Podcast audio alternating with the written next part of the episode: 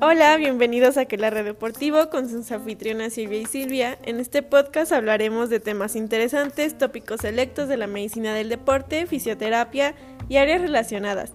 Antes que nada, esto no es un consultorio, no es una clase, es una plática entre amigos.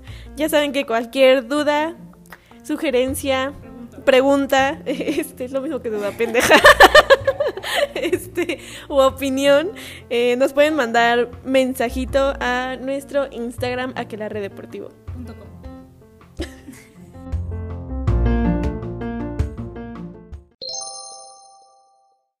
¿Qué onda, güey? Buenas noches, ¿cómo estamos? Bien, güey, ¿tú? Eh, el día de hoy, ¿qué vamos a ver? ¿Qué tema nos traes? Bueno, el día de hoy vamos a ver la parte número 3 de 3 de componentes de una sesión de ejercicio. Y solo son 3 porque si fueran 7 seríamos J.K. Rowling escribiendo Harry Potter. Nunca he visto Harry Potter, no entendí esa referencia. Pero bueno, finalmente vamos a revisar las partes, o sea, los componentes básicos de una sesión de ejercicio. Porque como ya hemos visto, o sea, ya definimos desde qué es ejercicio, qué es actividad física, qué es deporte. Ya ahora sí sabemos que ir por el Boeing de Guayaba, así bien frío a la tiendita, no cuenta como ejercicio, a lo mucho actividad física y aún así lo dudo. Tampoco ir por la papa puerca ni detrás del carrito de los esquites. O sea, ya vimos que un programa de ejercicio para la mayoría de los adultos debe de incluir una variedad de ejercicios que estén más allá de sus actividades normales. Y es de lo que hablaremos a continuación. Ok, entonces vamos a iniciar con cuáles son los componentes de una sesión de ejercicio. Esos componentes no nos los sacamos de la manga, o sea, ya son cosas que están estudiadas por gente que sí sabe, no, no como nosotras. No como nosotras. Y el primero que nada es el calentamiento. O sea, yo creo, o sea, que la neta el calentamiento es lo que nos da más hueva. O sea, porque es así de que llegas a donde tienes que empezar a entrenar y ya te quieres meter así a tope. A tope, pero Nel, Nel. O sea, sí tienes que o sea, sí tiene su razón de ser, como la vida, ¿no? No, la vida no tiene razón. Entonces, o sea. No pedí nacer, güey. Bueno, bueno. Pero la neta, sí hay una importancia, una justificación, una ciencia detrás de jugar y hacer el calentamiento. O sea, porque siempre empezamos todos tiesos y fríos. Y la neta no, o sea, bueno, o sea, sí se empieza así tieso y frío, pero pues hay que darle chance para, para que suba la temperatura. No, ¿qué, es tieso y frío? Güey, es que es cierto. O sea, ya en, en, términos más que les guste más a la gente, porque ya me están viendo feo. O sea, ¿el calentamiento qué es? El calentamiento es una etapa de transición. O sea, literalmente es lo que te va a permitir los cambios fisiológicos, biomecánicos y bioenergéticos para que puedas hacer la actividad física. O sea, literal, como lo había dicho hace unos segundos, sí tienes que elevar la temperatura corporal para que se incremente también el flujo sanguíneo hacia los músculos. También para que se mejore todo lo que sea el rango de movimiento del músculo que esté trabajando y con eso se van a minimizar la sesión, las lesiones. O sea, por esta es la importancia del calentamiento. Bueno, y entonces, ¿cuáles son las recomendaciones que tenemos para iniciar el calentamiento? Pues según las guías de prescripción del ejercicio... Del Colegio Americano de Medicina del Deporte. Ese mero. La duración del calentamiento debe de ser entre 5 a 10 minutos de actividad aeróbica de una intensidad leve a moderada. Si recuerdan nuestro podcast anterior, hablamos un poquito de las intensidades y si no, pues podemos checar la escala de Borg. Y ahora poniendo esto como un ejemplo práctico, vamos a suponer que eres alguien que apenas está iniciando, ¿no? Que no sabes ni qué pedo con la vida y que vas a iniciar en la actividad deportiva. Entonces, vamos a suponer que llegas al parque o al gimnasio o al donde sea que madre estés haciendo ejercicio y no tienes así nada de background, no sabes ni qué es, no sé, un skipping o no sabes qué es high knees o no sabes nada. Entonces, ¿qué vas a hacer? Bueno, lo primero que podrías hacer es ponerte a trotar, o sea, y como lo dijimos, va a ser una intensidad moderada, ligera, moderada, con que empieces a trotar unos 5 minutos y posteriormente empieces a hacer eh, ejercicios más dinámicos. Con los ejercicios más dinámicos eh, me referiría, por ejemplo, que empezaras a hacer jumping jacks, que son saltos que haces así como abriendo las manos y las piernas unos 30 segundos de eso. Después podrías estar haciendo montañistas, que literal te pones en el piso y empiezas a subir las piernas, pues así como si estuvieras escalando. También podrías hacer unos 30 segundos. Eh, saltos, pero con, con, los tobillos, o sea, que son como saltos cortitos, eso es igual, otros 30 segundos. Todos esos ejercicios, como les digo, son dinámicos, cuentan como parte del calentamiento y la ventaja de todos estos es que aparte de que estés ejerciendo el calentamiento, también estás desarrollando fuerza muscular y estás eh, realizando todo lo que son ejercicios de coordinación, equilibrio y agilidad.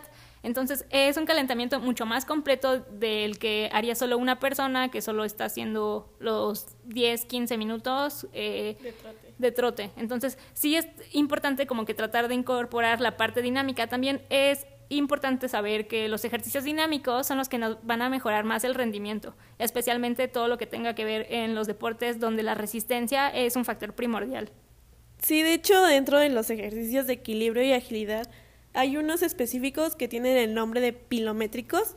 Estos son movimientos rápidos y potentes y sobre todo son como tipos saltos eh, en un pie, dos pies, con balanceo, con rebote y con desplazamientos. Estos van a depender del el ejercicio o bueno, el deporte que queremos realizar es de cómo vamos a aplicar la, los ejercicios pilométricos.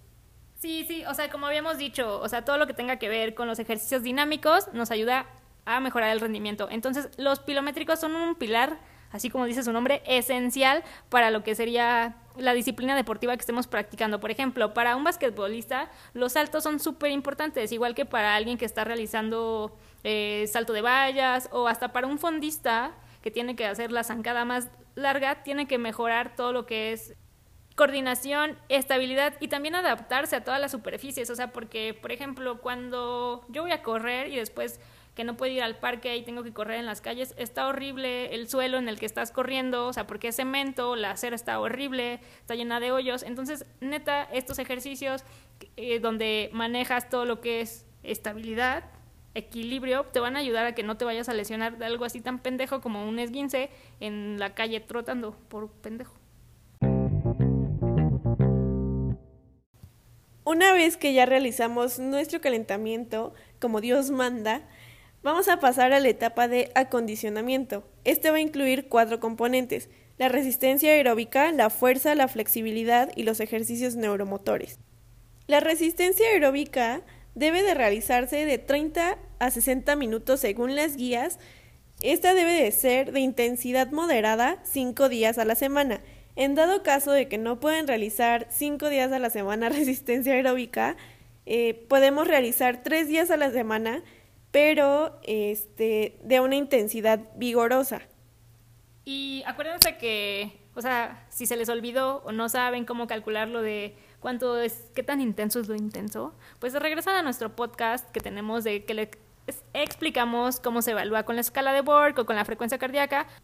También les mencionamos que estas recomendaciones son para un adulto sano, sin ninguna patología, que no esté malito, porque aunque usted no lo crea, eh, para el paciente diabético, hipertenso, que tuvo un EBC o que tiene alguna dislipidemia, lo que sea, existen recomendaciones para la prescripción del ejercicio. No está, no es cualquier cosa como usted lo pensaría.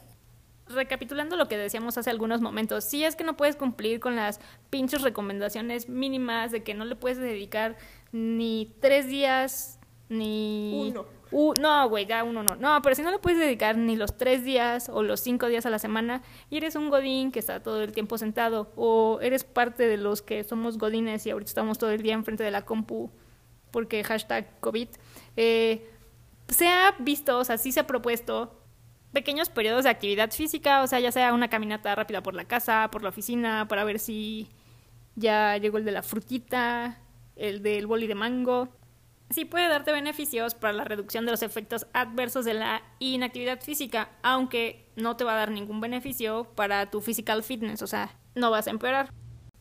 Otro de los componentes que vamos a ver en la parte de acondicionamiento es la fuerza. La fuerza lo vamos a ver como una cualidad física y en términos generales se va a entrenar de la siguiente manera.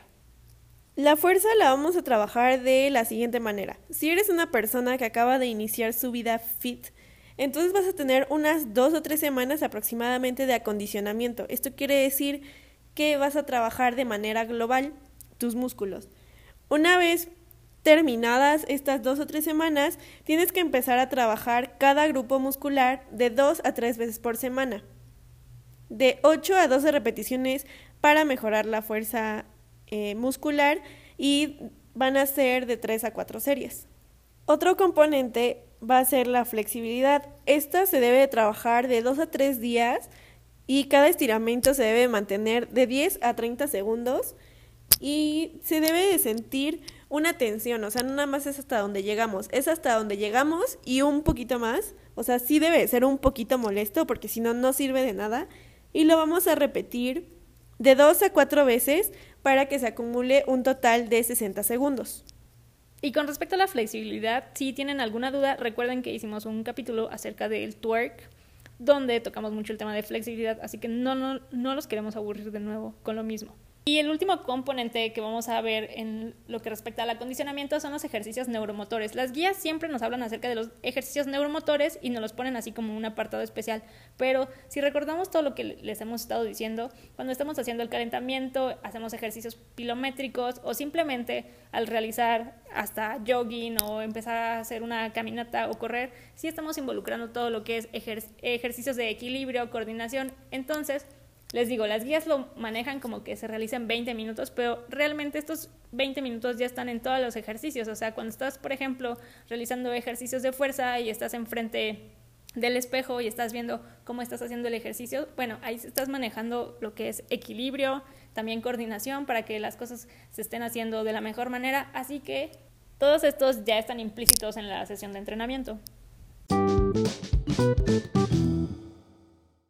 Una vez terminada tu sesión de entrenamiento o tu acondicionamiento, debemos realizar el enfriamiento. ¿Y qué es el enfriamiento? Pues es una recuperación gradual, eh, que más o menos la conocemos como regreso a la calma, que sirve para que después de tu entrenamiento permitas una recuperación gradual de la frecuencia cardíaca y la presión arterial antes del ejercicio. O sea, es como que poco a poco le dices a tu corazoncito, así de, güey, ya terminamos, bájale a tu pedo. Sí, o sea, es que se regresen a todos los valores que teníamos antes de realizar el ejercicio. También es muy importante porque en el momento del enfriamiento ah, se empieza a ver una acumulación de todos los desechos metabólicos. O sea, no sé si les ha pasado que, no sé, un día corres un chingo o haces un chingo de, de ejercicio, lo que sea, y al día siguiente estás así toda dolorido y dices, ¿qué pedo? Pero bueno, esos son todos los productos metabólicos, el ácido láctico que se quedó en los músculos. Entonces, que hagas un correcto enfriamiento te va a ayudar como a, pues a barrer con todo eso, o sea, literal, a desecharlos. Sí, claro, o sea, es como de que, güey, ya corriste 10 kilómetros o te echaste un sprint y ya, o sea, hiciste tu desmadre y llegas y te sientas. Güey, no, eso es un putazo al corazón, eso neta no lo hagan, es lo peor que pueden hacer o los que están cargando un chingo y de la nada se ponen a platicar, a ligar, pasan 10 minutos y otra vez llegan como si nada a cargar, güey, no, está súper mal, le están haciendo lo peor que le pueden hacer a su corazón, de verdad, no lo hagan. Y bueno, ¿cómo podemos hacer este enfriamiento? Pues, o sea, después de haber realizado su, su actividad física, eh, lo que podemos empezar es con un trote, eh, lento o con un trote ligero, ligero. una intensidad ligera, moderada, como fue el calentamiento y unos 5 o 10 minutos, o sea, y como les decimos, o sea, el, regreso a la calma. Exacto, o sea, ya terminaste, empiezas a caminar, a trotar poquito, o sea, así como que hacerte güey poco a poco, o sea, no termines de jalón tu entrenamiento.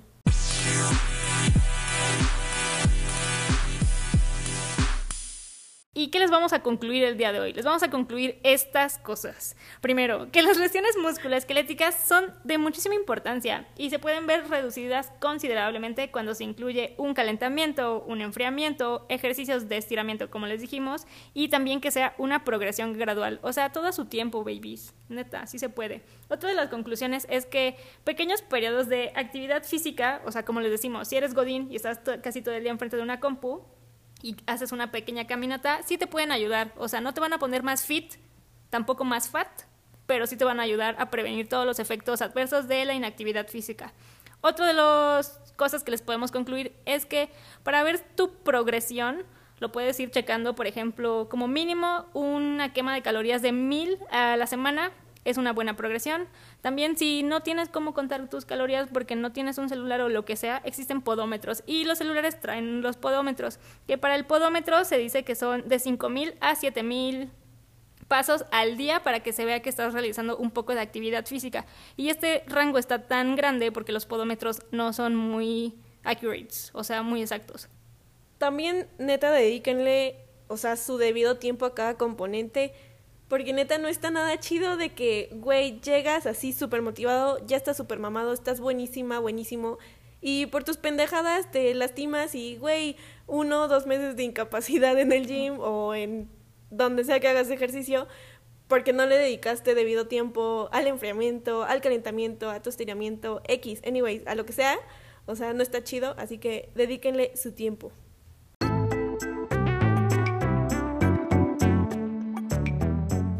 Y bueno, ya chingar a su madre. Gracias por escucharnos el día de hoy en Aquelarre Deportivo. Vamos a dejar un espacio para nuestros patrocinadores.